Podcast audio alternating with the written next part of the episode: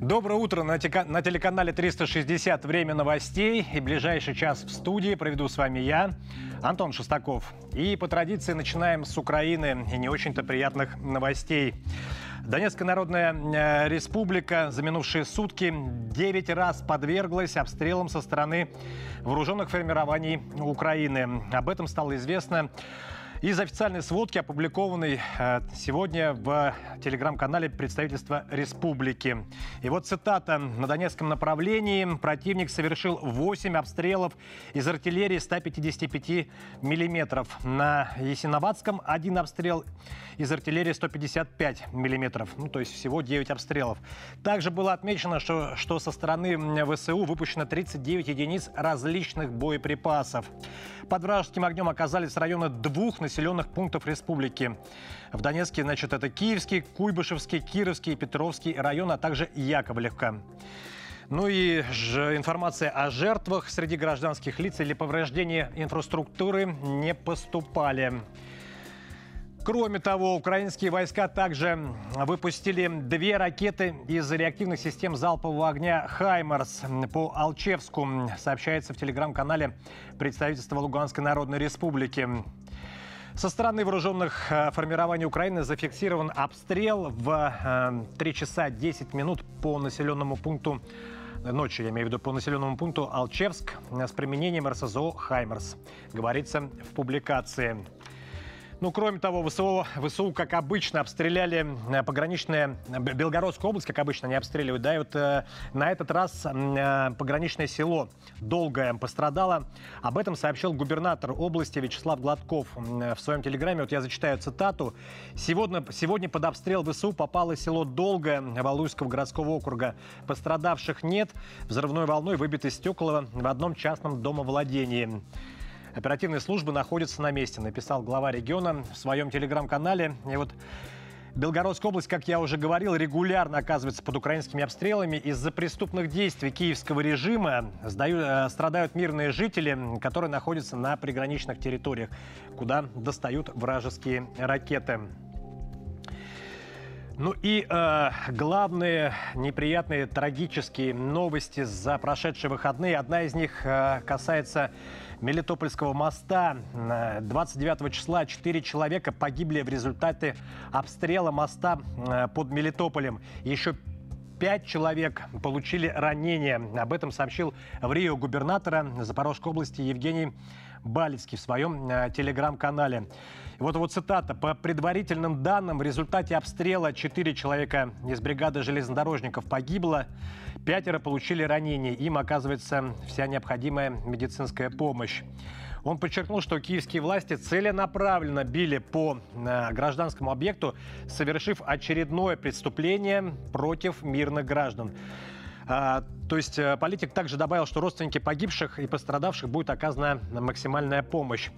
Э, Произошло все это, как я уже говорил, 29 января около 12.30 дня. Боевики нанесли ракетный удар из РСЗО «Хаймерс» по мосту через реку Молочную а, в поселок Светлодолинское в Запорожье. Отмечалось, что ракетный удар украинские военные нанесли во время проведения ремонтных э, работ сооружения. То есть боевики знали прекрасно, что там сейчас находятся люди, что там ведутся работы, они это прекрасно знали и э, целенаправленно нанесли удар по гражданскому объекту. Это не какое-то случайное попадание, как они э, любят обычно говорить, что что-то у них там куда-то случайно не туда улетело. Еще одна трагедия произошла днем раньше, 28 января, в населенном пункте Новоайдар Луганской Народной Республики. Около 7.30 утра украинскими вооруженными силами был нанесен удар по реакти- Да, опять же, из реактивными снарядами из зал- систем залпового огня «Хаймарс». Производство ШСА, США по зданию районной больницы. Нанесен удар был в медицинском учреждении Новоайдара гражданскими военными медики, медиками на протяжении многих месяцев оказывалась необходимая медицинская помощь местному населению и военнослужащим. И вот в результате попадания реактивных снарядов с осколочно-фугасной боевой частью в здание погибло 14 человек и получили ранения различной степени тяжести 24 пациента больницы и медицинский персонал. Всем пострадавшим в результате ракетного удара ВСУ оказывается квалифицированная медицинская помощь. Намеренный ракетный удар по заведомо известному действующему гражданскому медицинскому учреждению является, безусловно, тяжким военным преступлением киевского режима. Все причастные за планирование и осуществление этого преступления будут найдены и понесут ответственность. Да, то есть это все, что э, вот осталось на ваших э, кадрах, да, как на ваших экранах были кадры как раз все, что осталось от больницы в Новой Айдаре после ракетного удара. Вот. И э, как заявил зам постпреда Российской Федерации при ООН Дмитрий Полянский, он прямо сказал, что США напрямую причастны к гибели гражданских в Новоайдаре. Но об этом он сообщил в своем твиттере. 4, вот цитата, 14 гражданских убиты в больнице поставленными США ракетами. Также он напомнил, что украинские чиновники ранее указывали, что цели для нанесения ударов с применением американских реактивных систем залпового огня «Хаймерс» подлежат согласованию с Пентагоном.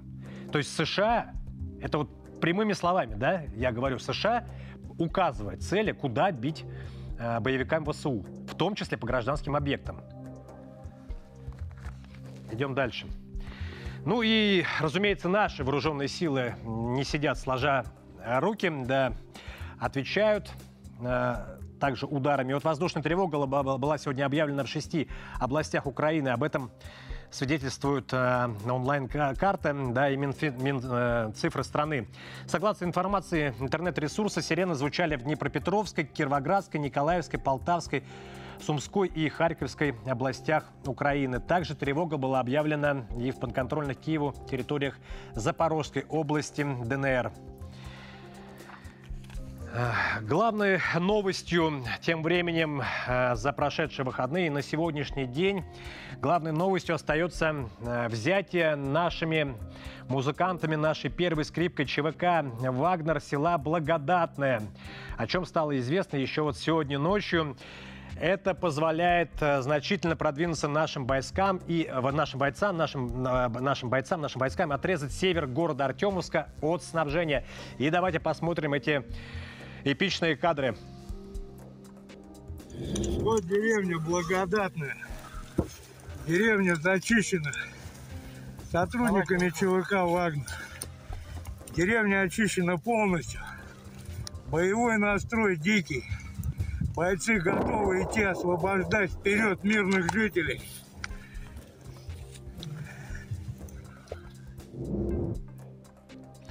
Ну и, собственно говоря, в чем и, собственно говоря, в, э, в чем важность, да, вот всей этой истории, да, с благодатным. Понятно, наступление наших войск, понятно, что вагнеровцы это первая скрипка, да, и ребята действительно делают, конечно, творят сумасшедшие вещи, как им э, удается все так э, четко выполнять и э, освобождать один населенный пункт за другим. И вот получается, что э, вот в данной ситуации, что связано с благодатным, да, получается, что ВСУ имеет всего одну трассу, по которой можно еще сбежать из города, да, э, но к ней уже продвигается операция ЧВК «Вагнер». Скорее всего, украинские войска не успеют выйти, даже если прямо сейчас вот начнут да, вывод войск. В любом случае, освобождение Артемовска не является главной задачей Вагнера. Об этом не раз говорил сам Пригожин. Да, и их главная задача – уничтожить украинскую группировку войск лишив возможности где-либо наступать. А Артемовск – это идеальное место, ведь украинское командование из политических побуждений само отсылает солдат в этот э, огненный мешок. И вот еще вчера ночью стало известно, что, как я уже говорил, взяли село Благодатное под свой контроль. И это село располагается... Э, и, кстати, вот после того, как э, вагнеровцы освободили, зачистили село, да, естественно, эту новость стали обсуждать все э, мировые агентства, и в том числе, да, военные эксперты разных стран. И вот почему обсуждают? Дело в том, что село располагается между Солидаром и Артемовском, да, и вот за него шли упорные бои. Следующие пункты на пути к Артемовску после Благодатного – это стратегически важные Поросковьевка и Красная гора – и э, которые также э, уже штурмуются бойцами ЧВК «Вагнера». Фактически вот север Артемовска уже отрезан от снабжения, так как дорога теперь простреливается. Единственный оставшийся путь выхода также скоро перейдет под контроль наших музыкантов, что отрежет весь украинский гарнизон. Ну, если, конечно, ВСУ не успеют выйти, оставив город, который они долгое время терроризировали своим присутствием. Но остается только пожелать да, нашим музыкантам удачи и чтобы они продолжали свое э, наступление в таком же бодром и успешном э, ключе. Ну и тем временем, э, из-за всех этих э, событий, вот что касается благодатного, из-за всего того, что происходит на линии соприкосновения, вагнеровцы, естественно, пугают. И пугают не только боевиков ВСУ, но и в том числе пугают э, наемников. И э, не только, вот что интересно, да, к чему я веду, не только наступление наших музыкантов, да, ну в целом наших вооруженных сил заставляет задуматься наемников, а стоит ли вообще ехать на Украину, стоит ли воевать, но и, вот что самое интересное, действие, хотя здесь, конечно, смешного мало, да, но тем не менее, парадокс в том, что действия э, бойцов ВСУ заставляет наемников задуматься, и не э, стоит ли ехать, и в большинстве даже случаев в последнее время заставляет их просто отказаться от этой идеи. И вот я вам сейчас, сейчас покажу статью на плазме, что говорят вот, в частности, польские наемники? Да, польские наемники сообщают, что ВСУ, во-первых, да, ВСУ получили приказ выходить из Артемовска. Ну, понятно, что это пока еще нигде официально не озвучена, эта версия. Но, тем не менее, как мы все знаем, да, дыма без огня не бывает. Если польские наемники это сообщают, значит, информация такая есть. И вот на, на странице иностранного легиона в соцсети появилось сообщение о том, что подразделения вооруженных сил Украины ВСУ получили приказ о выходе из Артемовска. В сообщении также говорится, что прикрывать отход будут силы спецопераций ВСУ.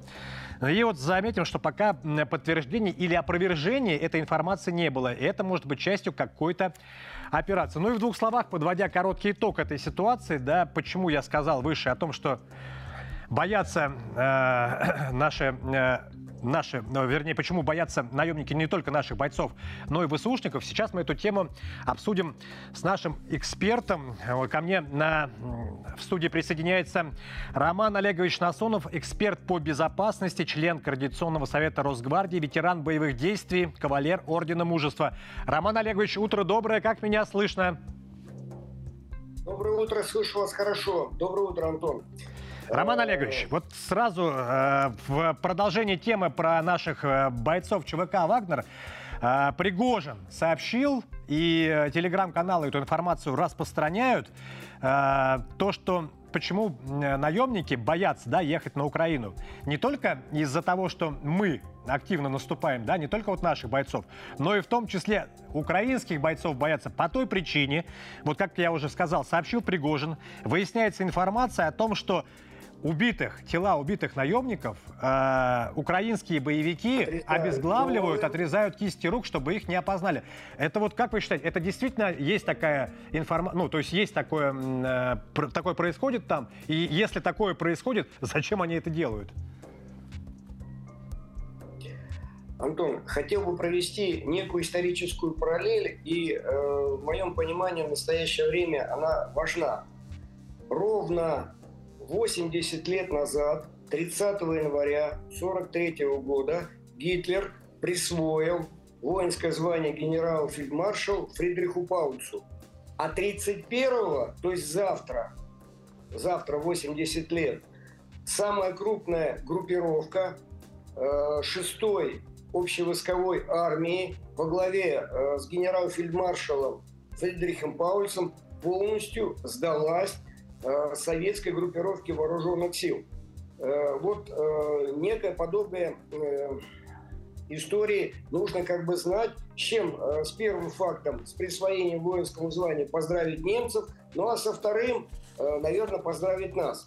А также хочу обратить внимание, вот продолжая вашу историческую параллель, что союзнические обязательства группировка 6-й армии Паульса Э, перестала исполнять по отношению к союзникам, румынам, итальянцам с 20 января, сняв их с котлового довольствия. То есть своих они кормили, всех остальных э, союзников они перестали кормить. Вот представляете, что было. И тут вот сегодня э, говорится именно где-то что-то о подобном. Поэтому вот эти вот вещи э, надо как бы понимать, э, что союзники-то они ненадежные, ни те, ни другие.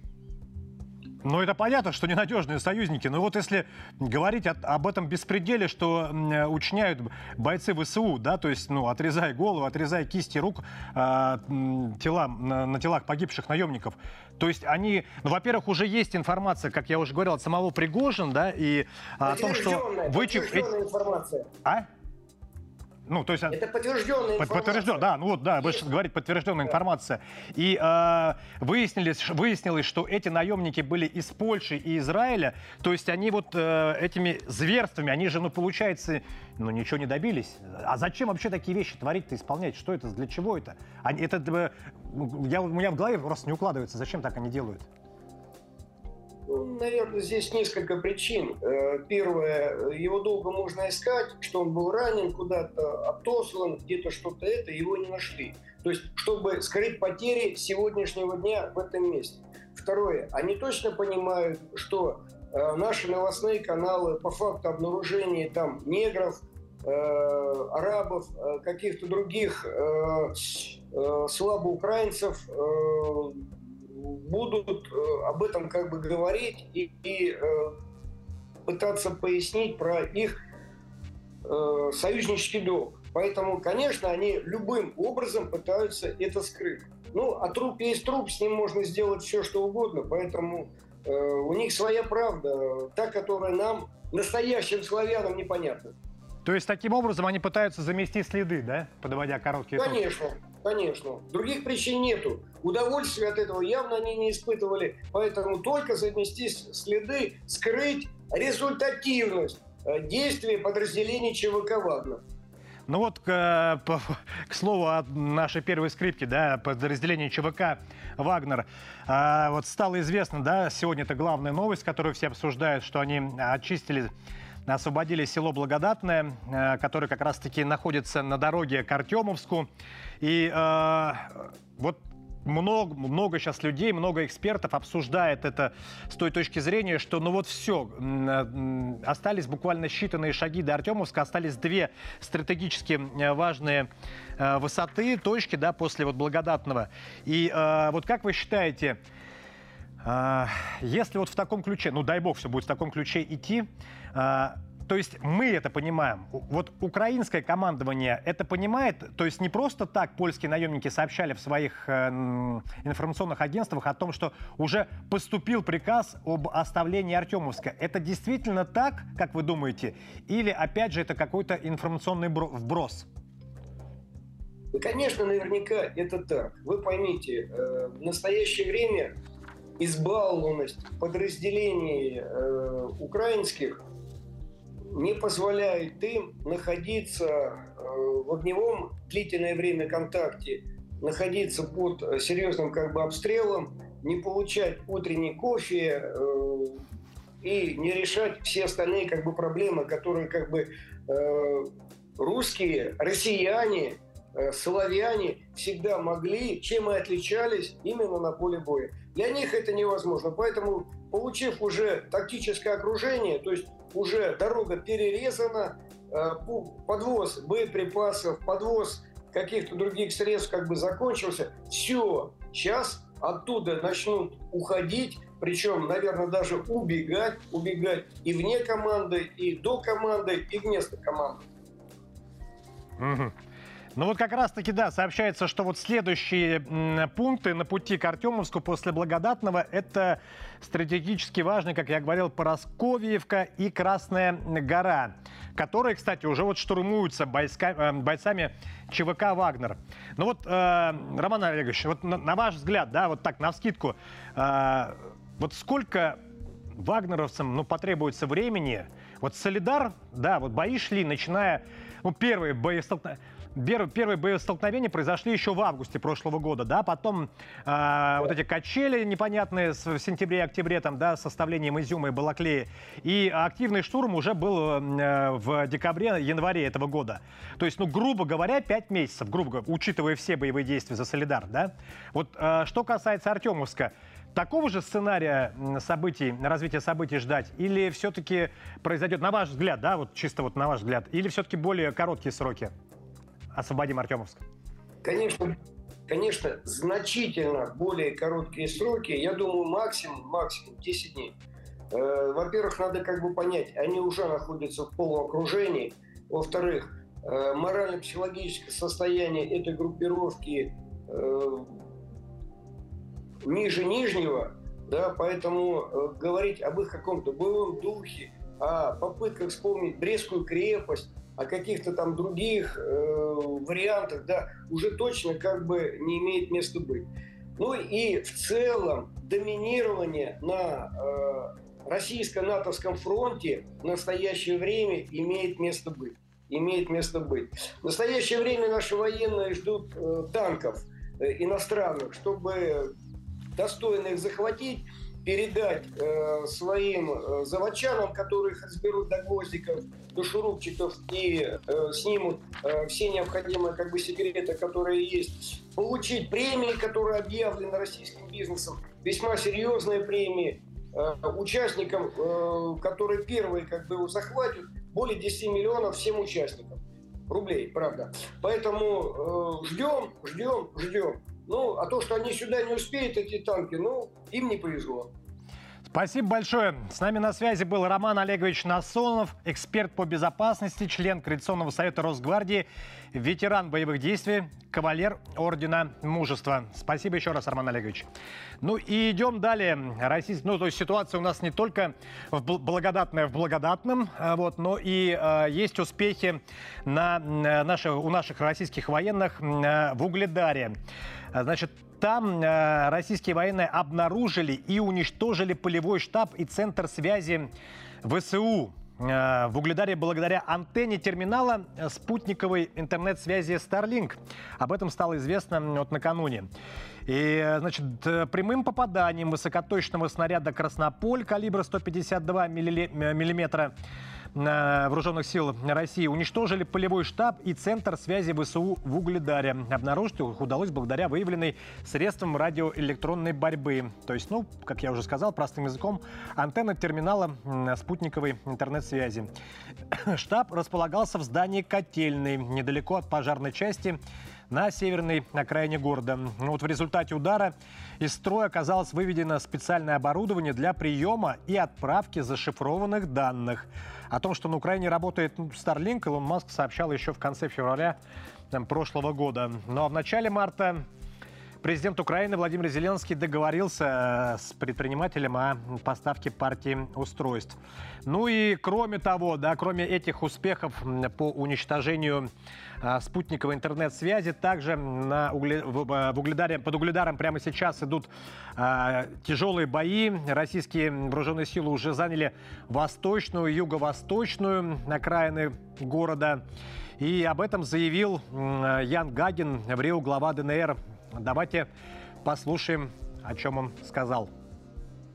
Буквально через несколько километров у меня за спиной находится Улидар. Сейчас там идет достаточно серьезный бой. Э, он идет уже сутки. Наши силы закрепились на востоке и на юго-востоке окраин города.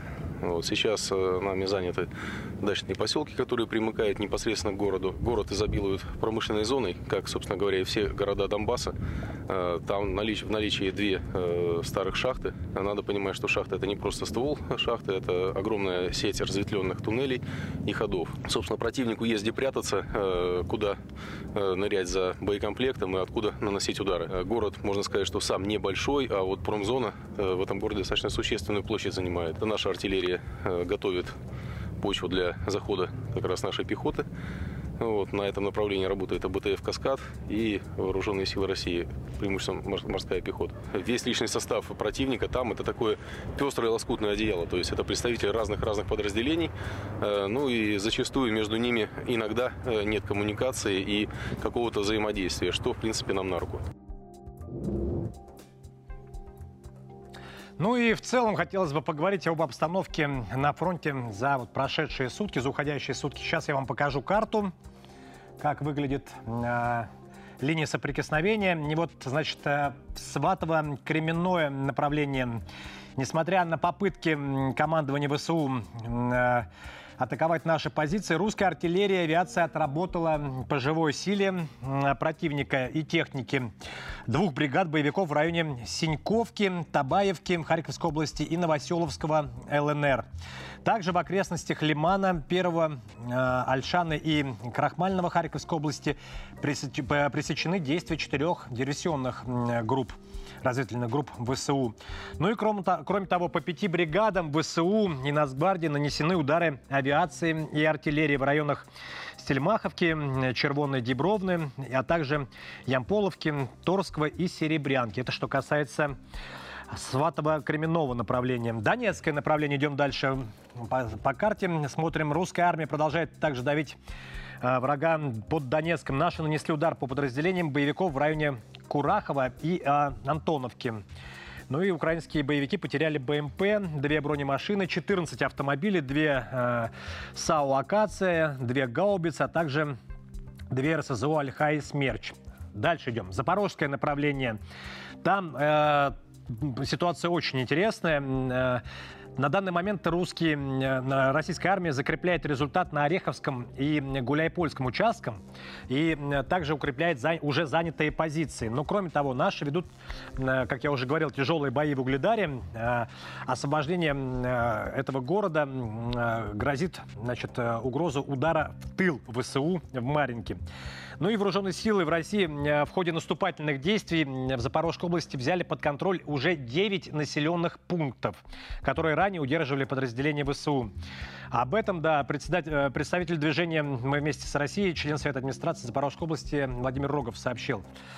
А вот. И что интересно, да, э, ну, не только Рогов отмечает большие успехи наших вооруженных сил да, на запорожском направлении, но и э, сам господин Зеленский да, соизволил заявить официально в своем видеообращении, что, э, вот я цитату коротенькую вам приведу, что Угледарская, ну они его называют, а, вернее, значит, видео, э, Бахмутская, они его Бахмутом называют Артемовское направление, и Угледарское, и другие направления в Донецкой области, это постоянные русские штурмы, попытки прорвать нашу оборону. Ситуация очень тяжелая. Это вот цитата Зеленского. Неужели он вот это, это понял? Но, друзья мои, э, здесь э, признанием, э, признанием Зеленского, признание Зеленского о э, нашем серьезном наступлении, о наших успехах делать далеко не ограничивается. Вот тут появилась э, прямо перед эфиром интересная информация. На Украине оружейная истерика выходит на новый уровень. Ну, все мы прекрасно помним, знаем, мы уже не раз об этом эфире говорили, о том, что Киев постоянно клянчит то танки, то все, то пятое-десятое оружие. Вот теперь Мало не только танков, но даже дальнобойных ракет и самолетов. Бывший посол Украины в Германии Андрей Мельник требует от Германии, как вы думаете, что? Подводную лодку. Представляете? Это на полном серьезе. И заявляет, что она одна может потопить весь российский Черноморский флот. Вот, э, ну, хочется задать вопрос, человек вообще в здравом уме такие заявления делает или, может быть, под, в каком-то дурмане? Ну и, друзья мои, давайте по посмотрим, почитаем ваши комментарии на эти темы, что мы озвучиваем в эфире. Я напоминаю, что смотреть нас можно не только на, э, на телеканале 360, но и на всех э, интернет-площадках. Подключайтесь, подписывайтесь, комментируйте, задавайте вопросы. Все самое интересное будем озвучивать в эфире и обсуждать вместе с вами. Сейчас ко мне в студии присоединяется моя коллега Елизавета. Она подобрала самые интересные ваши высказывания. Лиза, привет! Что на этот раз говорят наши подписчики? Антон, доброе утро, рада тебя видеть. Э, очень активно обсуждают наши подписчики, э, телезрители телеканала заявление э, Андрея Мельника, которое он сделал в Твиттере. Вообще он гораст на такие очень яркие скандальные высказывания. Вот предлагаю почитать некоторые комментарии, которые оставляли наши подписчики как раз. А, ну вот, э, пишет, например, пользователь э, под ником Бразон э, в Телеграме, ядерное оружие сразу может. А, или вот еще один такой комментарий проси уже пост канцлера и все. То есть действительно многие иронизируют над этим требованием Мельника поставить подводные лодки. Вот тоже еще комментарий от Елены Фафоновой, а, тоже в Телеграме. Ну уж сразу космический корабль. А, Дмитрий пишет, отправьте Мельнику губозакаточную машину. А, еще один комментарий от пользователя под ником Личман. Следующее требование Украины, это без сомнений уже будет о, о передаче ядерного оружия. Интересный такой комментарий оставила пользователь Улула. Вот зачем? Это ведь даже не самолеты для подводных лодок, нужна большая инфраструктура, которой мало, и строить ее негде. Возле Одессы мелко, в общем, для лодок. Да и не умеют они, нет ни опыта, ни школы. Единственное, что возможно, это виртуальная передача, базирование у румын или болгар, э, экипаж из тех же немцев, просто для того, чтобы легализовать участие флота НАТО в войне. Ну, действительно, очень многие пишут, вообще задаются вопросом, как эти Э, как эту подводную лодку доставят на Украину. А, ты как вообще отреагировал на эту новость? Ну как, как, Лиз, ну как тут можно вообще реагировать на такие новости? Здесь э, э тяжело воспринимать это серьезно, без улыбки, если не без смеха. Э, на такие новости реагировать. Ну, э, я говорю, у людей, как я уже не раз повторял, там что-то не в порядке с э, мыслями и вообще с, с тем, что если там что-то есть в головах, то точно с этим, вещами, с этим веществом не в порядке. Спасибо, Лиз. Идем дальше. Север, Североатлантический альянс готов к прямому противостоянию с Россией, заявил адмирал, председатель военного комитета НАТО Роб э, Бауэр в эфире португальского телеканала. Вот он ответил, цитата, мы, ему задали вопрос, готовы ли, готовы ли США к э, противостоянию с Россией лоб в лоб. Вот его ответ – готовы. От, э, то есть он указал, что после начала конфликта на Украине НАТО решило усилить восточный флаг Альянса, отправив дополнительные силы в Болгарию, Румынию, Венгрию и Словакию. И вот также, по его словам, он думает, что это был важный сигнал русским, чтобы показать им, что мы готовы, если они решат, решат прийти к НАТО, сказал Бауэр. Вот э, что здесь хочется добавить по этому поводу, друзья мои? Вот э, в предыдущей новости, да, Мельник там заявил про э, эту подводную лодку, о том, что они просят, да. Вот сейчас вот Бауэр заявляет, да, о том, что НАТО готово к прямому э, столкновению с Россией, да, и он говорит, что если НАТО решит прийти, э, вернее, если Россия решит прийти к НАТО. А э, с чего, ну, Бауэр, да, серьезно, казалось бы, военный начальник, то есть человек понимает, что говорит, о чем говорит. С чего вообще такие мысли, что мы собираемся куда-то там приходить к НАТО? По-моему, уже миллиард, миллиард раз заявлялось о том, что мы отстаиваем свои интересы, защищаем русскоязычное население на, на, на Донбассе, да, и мы не, как раз никуда не идем и ни на кого не наступаем и не собираемся этого делать. Мы э, только защищаем свои интересы в этой ситуации. А вот как раз-таки в США они воюют руками, воюют с нами руками Украины, да, и э, под вот этим соусом, что якобы Россия, возможно, придет э, к НАТО, да, границам НАТО, им надо вот отправить контингент в Болгарию, Румынию, Венгрию. И, э, ну, то есть, э, делая такие заявления, вот странно, человек разве не понимает, что ну, этому, мягко говоря, никто не верит. Все же э, прекрасно осознают, для чего все это делается, потому что США, э, им просто нужна подпитка, их вся, вся их финансовая в целом система, она держится только на вооруженных конфликтах, которые, естественно, разумеется, происходят за пределами страны. Ну и э, идем далее. Э, США своими заявлениями удивляет, Мельник своими заявлениями смешит, а вот Эстония своими заявлениями на самом деле шокирует. На днях э, Эстония призвала ООН разрешить э, ВСУ применить запрещенные виды оружия против России. То есть власти Эстонии призвали вывести Украину из-под действия а, международных конвенций о ведении боевых действий, касающихся а, запрета некоторых видов оружия. То есть э, Эстония прямым текстом заявляет о том, что Украине нужно поставить, разрешить поставлять и напалом, там, да, и кассетные боеприпасы и так далее. И разрешить, э, что самое страшное, да, разрешить этим воевать. И э, по аппаратно мне подсказывает, что к нам присоединяется э, эксперт, наш следующий эксперт Сергей Александрович Марков, политолог, общественный деятель, кандидат политических наук. Сергей Александрович, утро доброе, как меня слышно? Доброе утро. Да, доброе утро, друзья. Сергей Александрович, вот скажите, пожалуйста, как вы думаете, э, вот то, что заявляет Эстония по поводу вывода Украины из-под международных конвенций и э, по поводу того, что им нужно разрешить воевать с нами и химоружием, и ну только вот а, а, об ядерном оружии разговора не было, а все остальное они вот призывают разрешить э, Украине. Как вы считаете, э, вот для чего делает Эстония такие заявления? Она, на что она надеется? Насколько вот адекватны такие заявления, на ваш взгляд? Ну, это наглость преступников, я бы сказал так. Надо сказать, что сама Эстония, а, политический режим в Эстонии, он является недемократическим на протяжении последних 30 лет. То есть э, у них в советское время там демократии было больше, потому что все были э, граждане равны. А сейчас они, как вы знаете, ввели статус э, э, не граждан, для русских ввели, да. Значит, э, ну, откровенная дискриминация. Э, значит, они э, там историю, э, лживую историю учат своих детей, и э, делается эта лживая история для воспитания ненависти к России и ко всему русскому. А, кроме того, Эстония а, она активно поддерживает нарушение прав человека и а, в других странах, когда они происходят в отношении русских.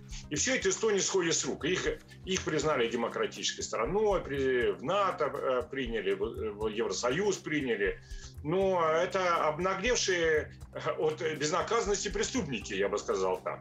А, ну и так всегда бывает. Если преступники не наказываются, то они хотят э, совершать преступления все больше, больше, больше. Вот следующим этапом а, Эстония активно поддержала а, государственный переворот в Украине, свержение в 2014 году закона президента, установление настоящей хунты у власти, а, проведение там полностью фальсифицированных выборов, а, потому что там просто сторонникам России а, в Украине никому не давали принимать участие в этих выборах. Они все в рамках террора прошли, понимаете? Кто, не, кто не нравился там, как-то активничал немножко, к ним приходили неонацисты, так сказать, избивали дубинками. И все это поддержала Эстония. И вот все, она по-прежнему ей ставит галочку, она э, приличная, если якобы цивилизованная демократическая страна. Это негодяи и преступники.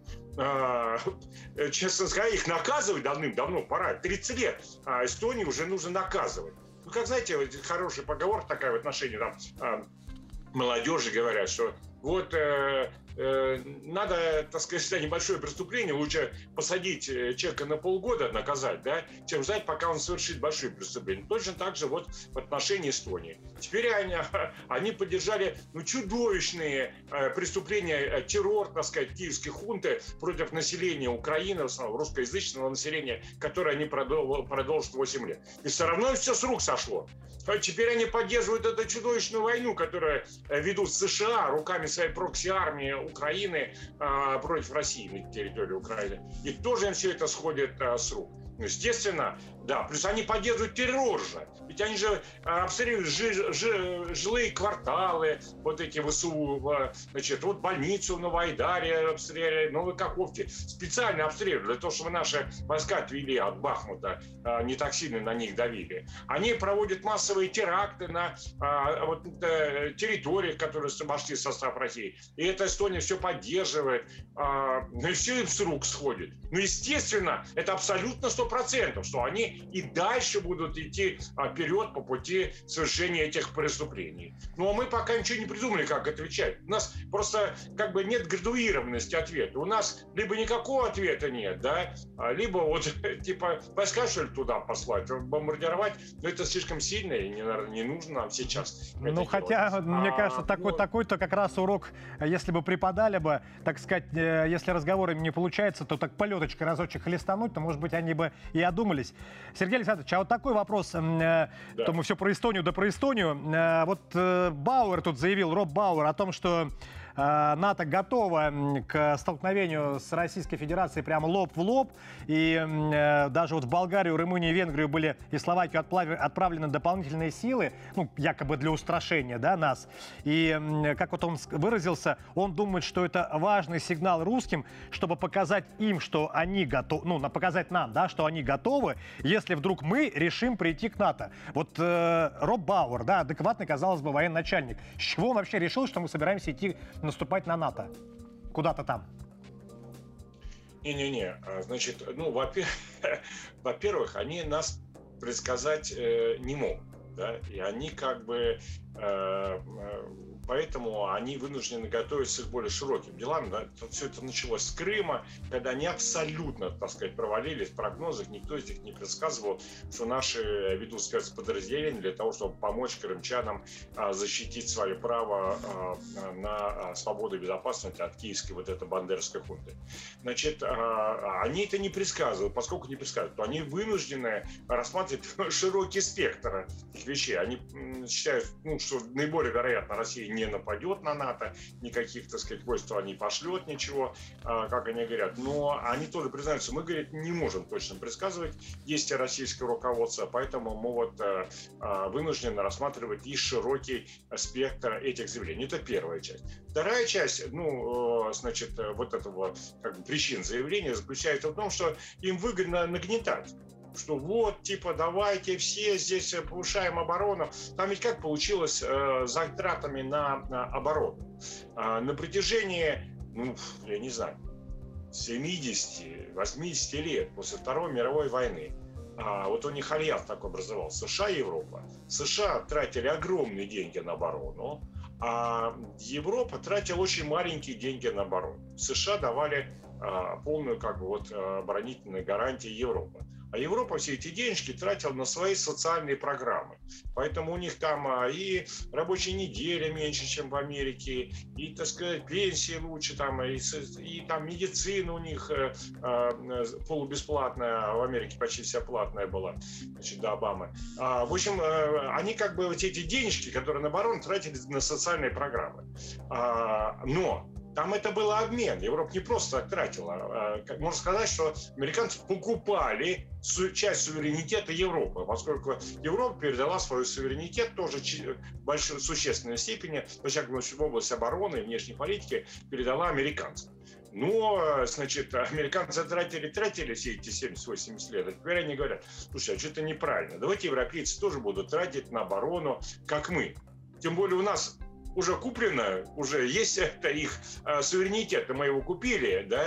Ну, это вот такая вот э, стилистика такая. Ну, как бы теперь, когда вещи, вещь, суверенитет уже у нас, может быть, деньги-то э, и не обязательно платить уже, да? Пускай вы сами, так сказать, за это платите. Вот такой, такой концепт американцев, он постоянно напрягает. Поэтому они нагнетают, нагнетают, типа говорят, ну давайте, вы платите так же, как американцы, а, военные бюджеты. Вот чем это связаны эти а, заявления. Спасибо большое. С нами на связи был Сергей Александрович Марков, политолог, общественный деятель кандидат политических наук. Спасибо еще раз, Сергей Александрович. Ну и идем дальше. Вот как раз в продолжении нашей дискуссии по поводу оружия. Украина э, хочет получить от стран Запада то вот подводные лодки, да, они хотят получить. Теперь им уже пообещали там танки, да, ракеты и так далее и тому подобное. Но вот сейчас они хотят получить 24 истребителя. И это только в рамках первой фазы военной помощи, сообщил представитель командования воздушных сил Юрий Игнат. По его словам, Киев хотел бы получить и самолеты F-16, а также французские самолеты «Рафаэл» и шведский э, «Гриппен». Ну и уже в Пентагоне эту новость, появилась такая информация, что в Пентагоне якобы ведут тайную кампанию внутри ведомства с целью склонить руководство к поставкам Укра... Э, Украине истребителей F-16. Об этом политика, кстати, написала со ссылкой на свои источники. Ну, вот The Telegraph пишет о том, что Британия может дать Украине, Украине истребители, но есть нюанс вот здесь. А, по словам высокопоставленного источника газеты в британских ВВС самолеты можно было бы использовать в миссиях по охране воздушного пространства э, но только после того, как российские силы, по словам источника, покинут территорию Украины. Ну, то есть вот такие вот невыполнимые условия они выдвигают. Ну и Италия с Францией намерена отправить Украине ракеты «Астер-30» для систем ПВО. Об этом сообщает, сообщают итальянские СМИ. Ну и э, при всем при этом, да, то, что э, очередная идет накачка, ну, оби, пока, пока, во всяком случае, обещание по поставкам оружия, да, тем не менее, советник э, офиса Зеленского Подоляк заявил, что э, Киев также ведет переговоры о поставках ракет повышенной дальности для авиации и для, для ударов по Крыму. Ну, э, тем не менее, э, сейчас э, разговоры о том, что э, уже есть да, официальная информация, Соединенные Штаты подтвердили, что они отправят э, танки на Украину, там 31 Абрамс, правда, непонятно, когда они там придут. Э, Германия подтвердила, что 12 или 14 леопардов отправят на Украину. И э, много раз мы эту тему обсуждали в эфире с экспертами, свое мнение высказывали. И всегда говорили о том, что для того, чтобы управлять этой военной техникой, естественно, нужно нужно этому научиться. Своих экспертов они, своих инструкторов они отправлять не хотят. Но э, э, обучить украинцев у себя они могут. И вот э, появилась э, в, телеграм-каналах информация о том, что Министерство обороны Великобритании показало кадры с украинскими танковыми экипажами, которые прибыли в Соединенное Королевство на, на обучение управления танками Challenger-2. Вот я вам сейчас покажу как раз-таки эти фотографии. Вот они стоят, спускаются с трапа самолета. Это как раз и есть вот эти э, танковые экипажи ВСУ, да, которые э, при, прибыли э, в Великобританию для обучения управления танками Challenger 2 и Лондон, который Лондон, Лондон планирует передать э, Киеву. Э, но если э, в Лондоне по этому поводу ну, во всяком случае, британцы, пока э, никто не возмущается, ну, так активно, во всяком случае, да, конечно же, кто-то против, кто-то не против, да, но э, вот э, в Германии уж точно люди против того, что э, Бундестаг одобрил отправление, э, отправку танков на Украину.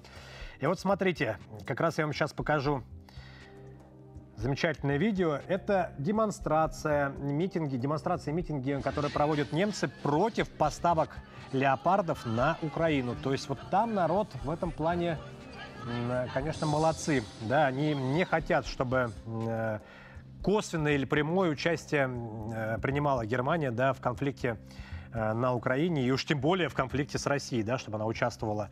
Ну и я напоминаю, что смотреть нас можно не только в эфире телеканала 360, но и на всех интернет-площадках. Подписывайтесь, смотрите, комментируйте, задавайте вопросы, мы все это обязательно озвучим. И ко мне снова присоединяется моя коллега Елизавета. Лиза, привет еще раз. Что на этот раз интересного ты нам расскажешь? Что комментируют наши подписчики? Какие вопросы задают? Тебе слово.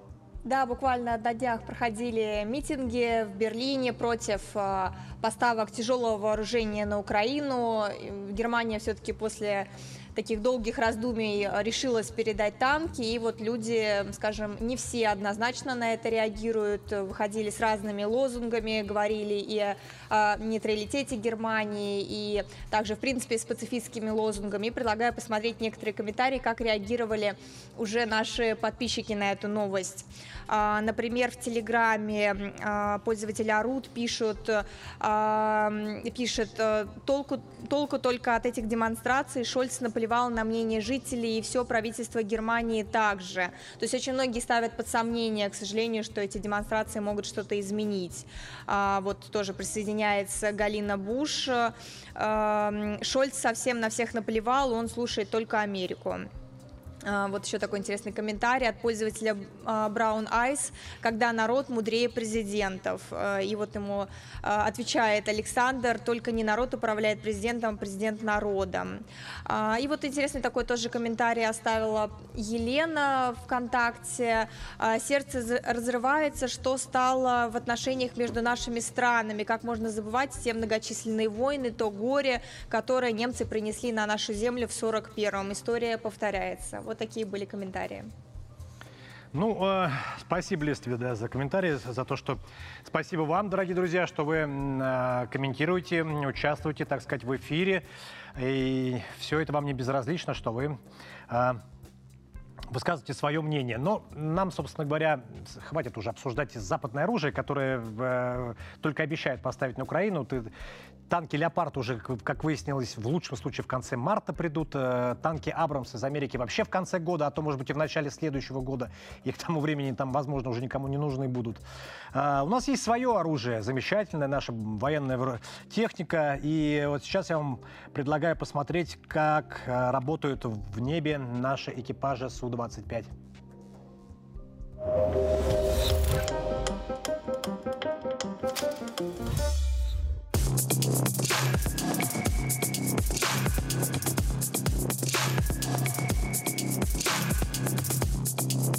Наша воинская часть принимает непосредственное участие в ходе СВО с первых э, дней начала этой операции.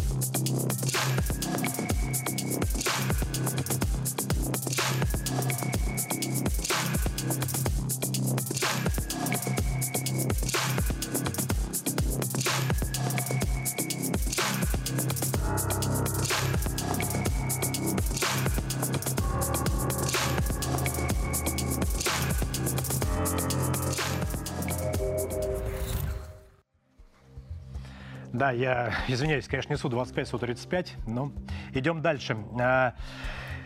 Ко мне в студии присоединяется наш очередной эксперт, а, политолог, независимый аналитик а, Станкевич Сергей Борисович. Сергей Борисович, утро доброе, как меня слышно?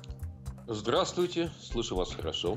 Сергей Борисович, ну как вы вот относитесь к тому, что на, на Украину очередные поставки оружия да, планируются, и вот Киев ненасытный а, уже Одними танками он не довольствуется, да, он уже хочет и самолеты, и причем самолеты не абы какие, а в том числе F-16 там, да, и Мельник даже заявил, что подводную лодку хотят.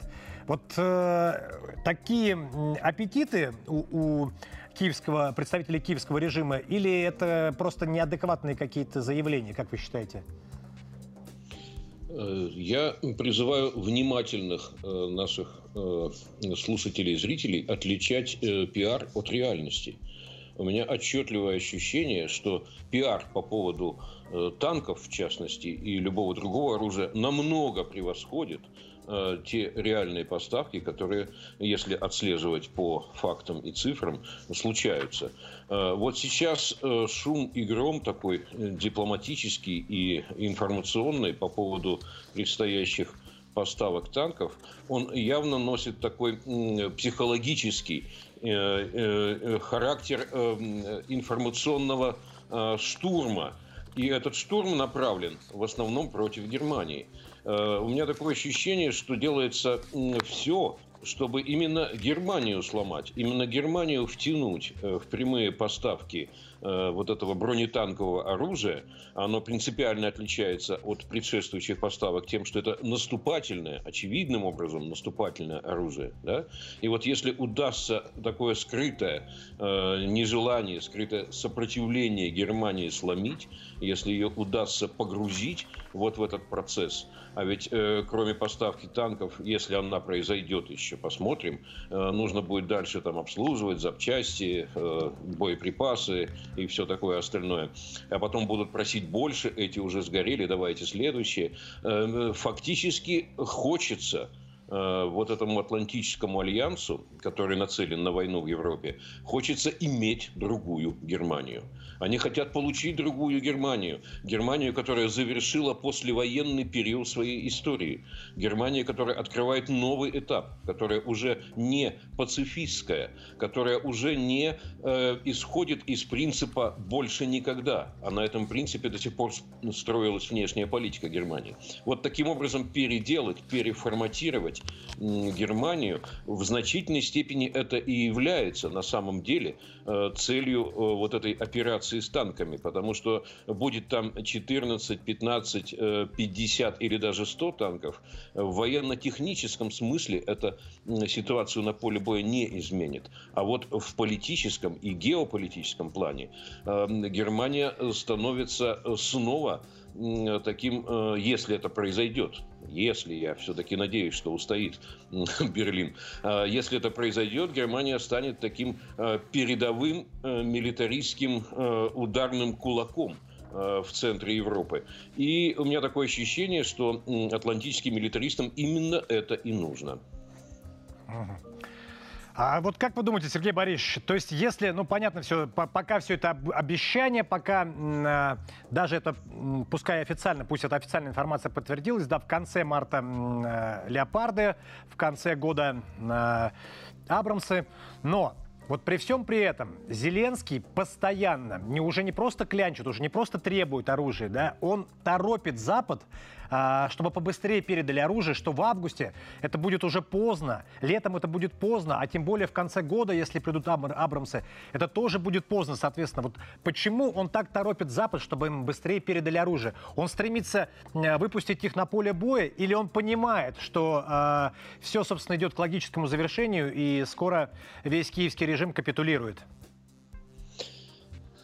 Ну, кто там э, и почему капитулирует, об этом пока говорить э, э, преждевременно, и это отдельная история. А вот почему торопятся, э, тут я некоторую еще дополнительную завесу вам приоткрою. Э, дело вот в чем. Приступил э, к работе э, американский конгресс нового состава. Э, в этом Конгрессе в Палате представителей большинство республиканской партии. А э, в Сенате, в Верхней Палате, ну там достаточно э, активных республиканцев. И они все намерены сделать что? Провести полный сплошной сквозной аудит той военной помощи, которая уже была осуществлена, во-первых. А во-вторых, они еще и э, придерживают, придерживают повышение госдолга американского с тем, чтобы э, не шло новое финансирование, пока не будет проверено, как использовалось предыдущее. И на самом деле по этому поводу существует определенная паника у демократов вокруг Байдена – и э, отчасти и в Киеве, потому что использовалась эта помощь э, ну, крайне небрежно, прямо скажем, и многое чего пряталось, к рукам прилипало, уводилось не туда, куда нужно, или просто разбазаривалось. Вот сейчас идет предварительная зачистка. На опережение сработал Киев, увольняя заместителей. Самих министров не трогают, а вот замминистров срочно увольняют, как бы разоблачают, как бы наказывают, дескать, они их уже вскрыли, эти самые злоупотребления. А кроме того, буквально вчера э, прибыла срочно э, группа э, ревизоров из Вашингтона, но они представляют действующую администрацию, ее Госдеп, ее Управление международного сотрудничества. Вот. Они пытаются тоже превентивно, до того, как приехали грозные республиканские ревизоры, посланные Конгрессом, превентивно вот там показать, что э, недостатки были, но они уже устранены. На самом деле, вот по этому поводу предстоит очень серьезная разборка. Оно, видимо, завершится именно как раз э, к осени. Э, ну и э, могут быть э, орг-выводы сделаны, в том числе по ограничению каких-либо новых поставок, по введению очень строгого контроля. Слушания могут быть публичные, проведены по этому поводу в Конгрессе. И вот это накладывает дополнительные ограничения и заставляет торопиться. Э, кстати, э, жесткий совет поторопиться давал э, Киеву и посетивший эту столицу Уильям Бернс, глава ЦРУ, который совершил такого рода срочный вояж. Во многом это была рекомендация поспешить и предупреждение о том, и это предупреждение утекло в прессу, что с сентября, с осени все будет гораздо сложнее. Сергей Борисович, на, на вот э, такой еще вопрос, вот коротко, да. Наверное, слышали о том, что э, произошла атака беспилотников на военный объект в иранском городе Исфахан, э, и в котором участвовала, в выходные это было, участвовала американская авиация.